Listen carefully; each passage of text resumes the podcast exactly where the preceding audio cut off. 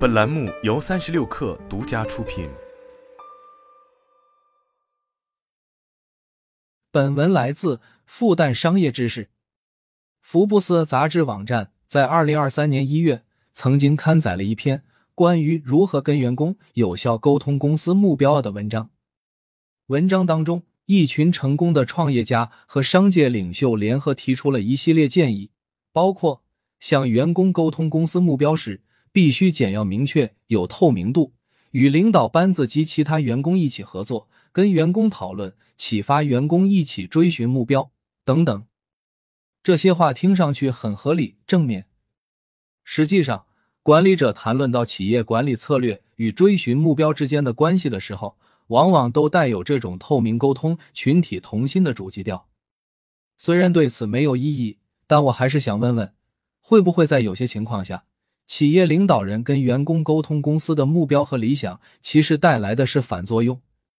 过去有些相关研究表明，类似预示的沟通可能会降低员工对公司做出贡献的欲望。例如，在一项研究当中，研究者临时建立了一家公司，邀请网民参与做一些小差事，可以换取少量报酬。进而，研究者问网民可否自愿免去酬劳，再为公司做一点点差事。当中一部分的网民还被告知，公司将捐出员工酬劳的一小部分，捐赠给一家慈善机构。这样做的结果是，被告知公司将实施捐赠的网民，反而更不愿意多做差事。对此，研究者的解释是，得知公司将实施善行的这部分参与者，会觉得自己已经间接做了好事，因此不用再为公司继续做好事了。这个现象。名为道德许可 （moral licensing），在社会心理学界已有一系列的研究可以佐证。在另一项研究当中，一家大学呼吁员工订购文具时要一揽子，而不要分散下订单。其中一部分员工被告知是出于环保的原因，另一部分员工则被告知是出于省钱的原因。结果，前者比后者没那么踊跃参与一揽子订购文具。因为那些被告知是环保原因的员工，倾向于怀疑管理层的真实动因。出于对管理层的不信任，他们也没有什么意愿来响应这样的呼吁。以上研究都证明，公司在跟员工传达非常具体的善行义举时，就已经带来了反作用。这当中，公司管理者们甚至还没上升到沟通公司目标和理想这一步。于是。我和两位合作者近期展开了一项研究。我们跟一家创新生物科技公司合作，邀请一家网上平台的网民作为公司的临时员工，做一些差事。所有网民在开始参与时，都被告知这家科技公司大致的商业目标是什么。其中一部分网民还被告知，公司正在为联合国可持续发展目标当中与社会平等有关的愿景而努力。我们还参照福布斯那篇文章提到的建议，邀请网民们出谋划策，为公司达成长远目标而提供建议。然后，我们询问参与的网民可否自愿免去酬劳，为公司多做一些差事。结果发现，被告知公司目标的网民觉得公司不太可能或者需要花费较长的时间才能达成这一目标，于是便不太愿意没有回报的为公司服务。在此，想要说明的是。我们这项研究还很初步，有些数据还需仔细分析，而且要多做些调查才能得出确切的结论。但我觉得，我们从这些初步的发现已经可以看出些许端倪。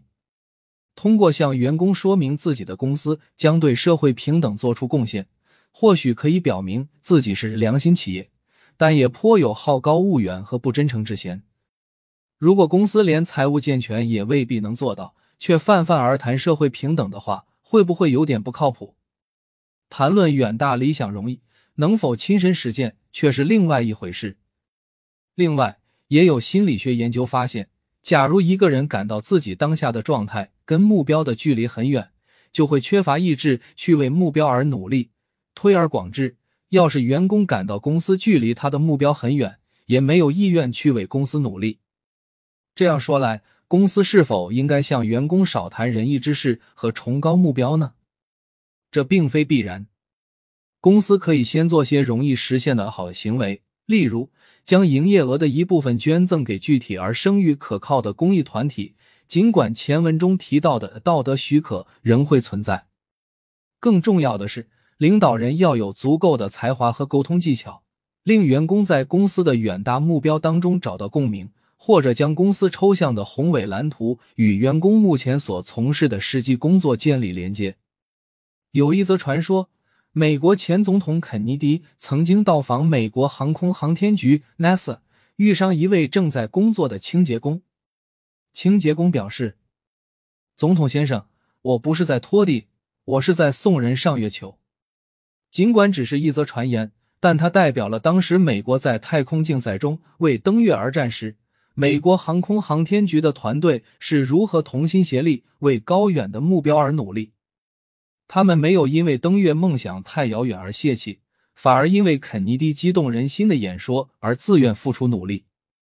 另一个例子是。阿里巴巴在始创之初便将企业的目标推广至不只是令公司生存下去和发展业务，而是帮助中国在国际商业舞台建立地位。尽管目标宏大而遥远，合伙人们却能透过紧密的沟通和具体化的目标，令员工齐心协力。再举一个有趣的个案：亚马逊创始人贝索斯不让高层管理者以幻灯片的方式开会。而必须通过语句完整的工作备忘录来沟通。据说其中的原因是要令员工先想清楚自己要说什么，并写出来。如此的话，高层管理者的目标都会以人性化的文字导出，而非以冷冰冰的简报要点和图像来传达。相信这样更能团结员工。总而言之，企业领导人跟员工沟通公司目标和理想时，仅仅单方面传递远大目标的话。就会遇到阻碍，但如果沟通有道，员工就会甘愿与你共同为梦想而拼搏。